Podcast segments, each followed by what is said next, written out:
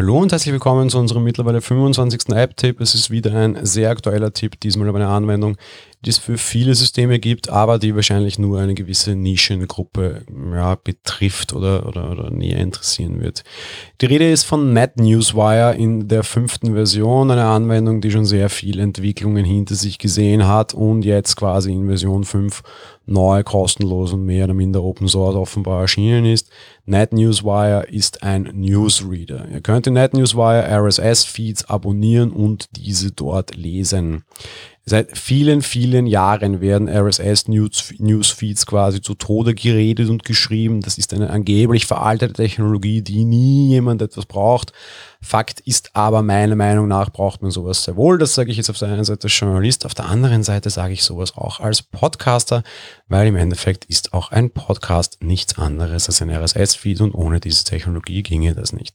Mit Podcasts hat NetNewsWire 5 aber nicht wirklich was zu tun. Die App, die es mittlerweile seit mehr oder minder 2002 gibt, hat eben große Entwicklungen durch und ist jetzt als fünfte Variante, also als fünfte Vollversion erschienen, wird umgesetzt für iOS und vor allem für das iPad. Eine, eine spätere Variante wird auch noch kommen im Mac. Für den Mac gab es die schon im äh, letzten August, habe ich auch schon, glaube ich, kurz darüber geredet. Äh, ja, äh, klassische Newsreader kann alles, was man sich so erwartet, kann mit sehr vielen Feeds umgehen, hat sehr viele unterschiedliche Darstellungsoptionen und Varianten, die Inhalte aufzubereiten hat auch durchaus intelligente Funktionen, die ihn von anderen abheben, was mir persönlich sehr gut gefällt, da ich halt beruflich sehr viele Newsfeeds durchgehen muss. Auf dem iPad gibt's eigene Keyboard-Shortcuts, dass man eben quasi mit dem Keyboard da durchswipen kann.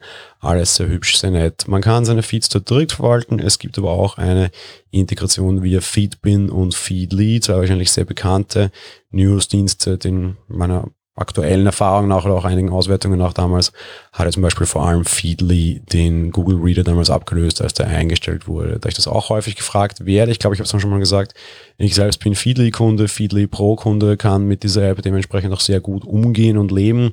Anderes Problem, ich brauche manche rein Feedly-spezifischen News-Features, wie zum Beispiel das Hinzufügen und Verwalten in unterschiedlichen Boards. Das ist auch eine bezahlte Pro-Funktion die ich brauche und nutze, die wahrscheinlich sehr wenige Leute brauchen und nutzen. Dadurch, dass das so ist, kann ich mit NetNewsWire nicht arbeiten. Leider, so sehr ich es denn gerne würde, weil diese Funktionen eben nur in der nativen App von Fiddle zur Verfügung stehen. Das ist in Ordnung. Ansonsten NetNewsWire jedem zu empfehlen.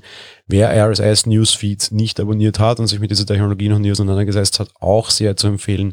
Übrigens, auch AppleTalk.de bietet diverseste Newsfeeds an, abgesehen von unseren Podcast-Feeds.